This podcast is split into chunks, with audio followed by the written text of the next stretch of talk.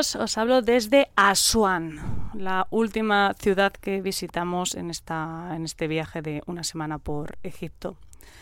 Hoy hemos empezado el día muy temprano, a las 4, de la, cuatro y media de la mañana hemos eh, salido dirección a Busimbel. Abu Simbel está como unas tres horas más o menos en, coche de, de, Asuán hacia el sur, hacia la zona de Sudán. De hecho, hace frontera con, con Sudán. Y bueno, es, eh, hemos ido allí porque en Abu Simbel hay dos templos. Uno de ellos es posiblemente la mayor obra construida durante el reinado de, Ramsés II. Eh, se lo dedicó a su, a su esposa, Nefertari. Era su esposa predilecta porque Ramsés II era un, don Juan. El tío tenía un montón de, de esposas, tuvo un mogollón de hijos. De hecho, tiene bastante fama por ello. Bueno, nos han contado que se llegó a casar hasta con varias de sus hijas, o sea que el tío, mm, vamos, le hacía todo, ¿vale? Ramsés es el faraón en el que todos pensamos cuando pensamos en Egipto, porque fue el faraón más poderoso del, Imperio Nuevo. Estuvo en el poder 66 años, pertenecía a la decimonovena dinastía. Su padre fue Seti I. Los griegos le llamaban Ocimandias, que es un nombre bastante chulo.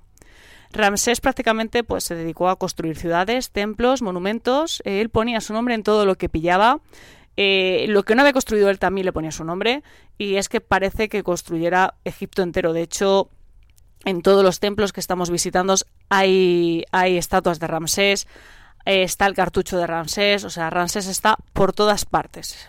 Era, era bastante típico lo de usurpar construcciones de otros monarcas incluso los de su propio padre, o sea, los de Seti I también los, los tiene eh, conquistados. Eso era algo bastante típico para hacerse propaganda, eso era una manera de decir, eh, ahora estoy yo y nunca ha habido nada antes de mí, o sea, un poco rollo Ministerio de la Verdad de 1984. Él, él, también se hizo una ciudad a la que llamó Pirransés, que sustituyó a Tebas como capital. Vamos, que el tío era él era puro, pura propaganda. Él encantaba demostrar su poder de cara a su pueblo y también, por supuesto, a sus enemigos.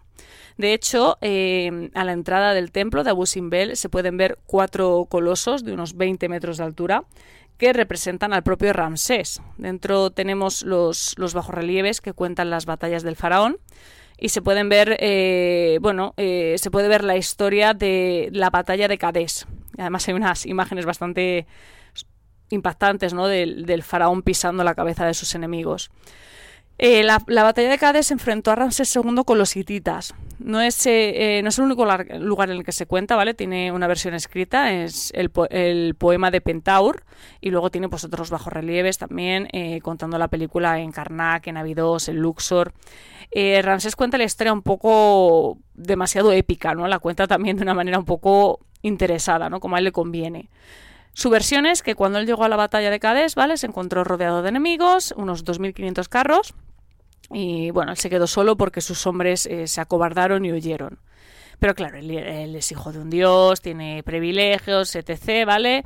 Y eh, pues le pide a su padre, a Amón, ¿no? que le ayude a, a vencer a los hititas.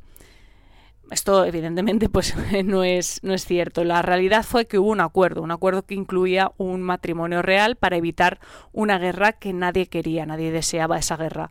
De hecho, es el primer acuerdo de paz documentado de la historia y se puede leer en una tabla de arcilla que está en el Museo de Arqueología de Estambul. Nuevamente los tesoros egipcios están en todas partes menos aquí. Eh, yo supongo que el tema del acuerdo se les haría un poco bola, ¿vale? Y contaron esta historia, pues que queda como mejor, ¿no? De cara a tu pueblo, contar que has aplastado al enemigo con ayuda de Dios que decir que, has hecho un acuerdo para casarte con. O sea, no tiene como más sentido, ¿no? Lo, que no sé es que, contaron los hititas. Bueno, el templo de, Abu Simbel eh, tiene una historia peculiar, ¿vale?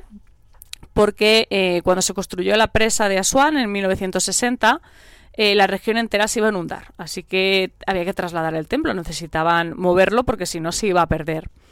Em, hubo varios templos, no solamente fue el de, el de Abu Simbel, hubo otros, pues por ejemplo Kalabchep, Itetilwali, Amada, Wadi Buda, Der. Pero el más importante de todos, obviamente, era Abu Simbel, porque ya de por sí, antes de lo del traslado, ya era un templo muy importante. Primero pensaron en construir un dique, ¿vale? Pero bueno, es que no tenía sentido. Así que hicieron como con Filae y decidieron trasladarlo piedra por piedra. 1036 bloques de 30 toneladas cada uno, o sea, una pasada. De hecho, cuando los ves allí dices, ¿cómo pudieron mover esto? Porque es que es bestial el tamaño que tienen los bloques. Eh, es que mm, es que es más, eh, más aún, o sea, es que no solamente movieron el templo, es que hicieron una montaña, una montaña artificial, ¿vale? Hay una montaña artificial hecha detrás del templo para poner el templo y que quede exactamente igual que como estaba en su emplazamiento original, o sea, es de verdad, es que es un alucine. Bueno, de hecho son dos templos, no es uno, es uno grande y otro un poquito más pequeño a la derecha, que es el que está dedicado a, a su mujer, a Nefertari, y de hecho en la, en la entrada del templo, en la portada, se puede ver a Nefertari a tamaño real, que es algo bastante inusual porque normalmente la mujer del faraón siempre se representa más pequeña que el faraón. En el interior del templo, eh, bueno, Ramsés se flipa con todo el tema de la batalla de Cádiz, pero es que además al fondo del todo hay, eh, él se sitúa, hace una estatua suya y se sienta con los dioses, o sea, son tres dioses, todos los templos hay una trinidad, hay tres dioses, todos los templos tienen tres dioses, y en este en concreto hay cuatro porque uno de ellos es, es Ramsés. Y bueno, como curiosidad, eh, por la ayuda recibida eh, por España, porque España fue uno de los países que colaboró con esto, eh, le regalaron un templo a España, el famoso templo de Devoz, que creo que todos los madrileños conocemos. A los americanos les regaló Dendur, que está en el Met, a los italianos el Esilla, que está en el Museo Egipcio de Turín, y a los Países Bajos el de Tafa, que también está en el museo. La verdad es que he escuchado alguna polémica sobre el tema de que el, el, el, templo de España esté en exterior y el resto estén dentro de museos. Pero bueno, aquí la verdad es que los templos están en el exterior y están estupendos, o sea que no sé hasta qué punto esto es problemático, pero bueno, yo no soy historiadora del arte. Bueno, después de visitar Abu Simbel, eh, nos hemos ido, hemos salido al, al puerto, al bueno, al puerto, al paseo este que hay. Y nos hemos cogido una faluca con unos chavales muy majos que nos han llevado hasta la isla Elefantina.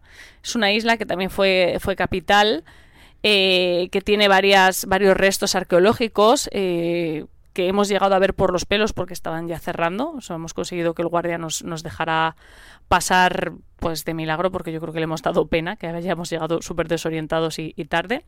Y justo al lado hay un poblado nubio, Los nubios son eh, la antigua población que vivía en la zona sur de Egipto, entre Egipto, Sudán, ¿vale? Más o menos esa zona, que tuvieron que ser trasladados cuando se construyó la presa, la presa de Asuán. Entonces los reubicaron en distintas zonas y concretamente aquí en Asuán hay cinco asentamientos nubios. Uno de ellos es muy turístico, es visitado por todos los, yo creo que por todos los tours organizados y bueno, no tenía, no habíamos escuchado hablar muy buenas cosas de ellos, no nos gustaba mucho porque mm, al parecer hacen exhibiciones con cocodrilos, los, se los dan a los turistas para que se hagan fotos, cocodrilos pequeñitos, no sé, no nos gustaba mucho. Entonces, bueno, hemos pasado por este asentamiento en Elefantina que bueno, nada que ver, o sea, no, no tenía nada que ver, había, no había nadie, eran cuatro casas, Hemos estado dando una vuelta, hemos conocido a un hombre muy simpático que nos ha estado enseñando su colección de, de mm, objetos mm, de todo tipo antiguos que tiene, de, pues yo qué sé, tenía por ejemplo una pipa de la época napoleónica, no sé, cosas muy chulas. Eh, y ha estado bastante interesante el paseo, no, no, nos ha parecido que tuviesen mucho contacto con, con, turista en esa, con turistas en esa zona.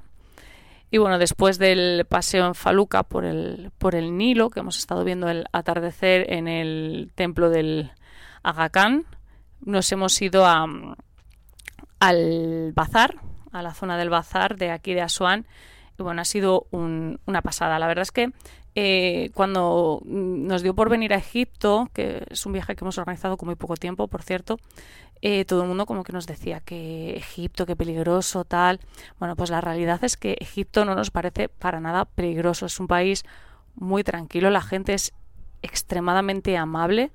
Eh, es verdad, nos, los turistas con los que hemos coincidido nos dicen mucho que son muy insistentes a la hora de vender. Bueno, prueba tú a llevar un año y medio con tu negocio cerrado sin vender nada y dime si serás insistente cuando vengan cuatro turistas, que somos los que estamos aquí. O sea, yo creo que es algo normal, ¿no? Cuando tienes una necesidad que, que quieras eh, vender o que quieras llamar la atención sobre tu negocio porque necesitas, ¿no? Que, que vender, necesitas que alguien entre a tu tienda. Eh, a mí personalmente no me han parecido pesados para nada, David tampoco. Eh, son muy amables, son simpáticos, una sonrisa siempre en la cara. Nos han estado pidiendo fotos, nos hemos estado haciendo fotos con ellos, hemos entrado a sus tiendas, hemos estado charlando, nos han estado contando un poco pues la situación, lo, lo mal que lo han pasado este año y medio, porque Egipto vive del turismo de una manera brutal. O sea, tú ves, mm, se nota mucho cuando vienes como, como turista que cualquier, en cualquier zona un poco turística, es que, no sé, el otro día para, para mover el globo, por ejemplo, con el que sobrevolamos eh, el Valle de los Reyes, es que si no había 50 personas para mover un globo, no había ninguna. Toda esa gente vive del turismo. Cuando no hay turismo, no tienen trabajo. Entonces, eh, es duro y lo han pasado mal, lo, lo han estado contando. Nos han dicho también pues que ellos intentan cuidar mucho el turismo. Hay muchísima policía, es algo que nos tiene asombrados la cantidad de policía turística que hay vigilando que, que no pase nada. Nosotros hemos ido con la cámara, una cámara bastante llamativa, con el teleobjetivo. Nadie nos ha dicho nada, no hemos tenido ningún problema y la verdad es que en ese sentido nos está pareciendo un, país de lo más seguro, de lo más tranquilo.